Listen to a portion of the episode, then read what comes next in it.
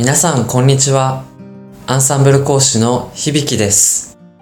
いかがお過ごしでしょうか？僕はというと、最近こんなことがありました。先日、雨が降った時の話ですが、大きめの傘を持って家を出ました。よく行くカフェに入って昼食をとったり、本を読んだりしてのんびり過ごしたのですが、カフェを出ようと思ったその時、あることに気づきました。そう、お店に入る時、傘立てに置いた自分の傘がなくなっていたのです。誰かが自分のと間違えて持って行ってしまったのかもしれないし、もしかしたらわざと取っていったのかもしれません。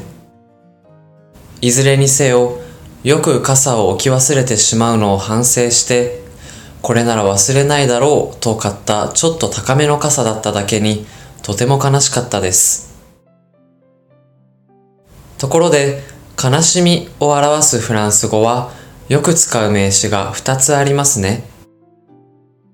一つは女性名詞で tristesse tristesse と言います。ご存知の方も多いのではないでしょうか。これは悲しい、寂しいを意味する形容詞。trist, trist が名詞になったもので tristesse tristesse と発音します。そして悲しみを表す名詞としてもう一つ挙げられるのが男性名詞の chagrin chagrin です。初めて耳にするという方もいらっしゃるかもしれません。これは先ほどの tristesse よりも悲しみの度合いが深く、より深刻な悲しみを表すようです。いかがでしたか？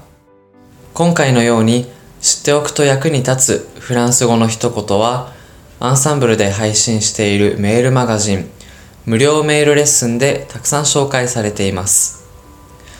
ご興味がある方はぜひ、アンサンブル・アン・フランセのホームページから無料メールレッスンにご登録くださいね。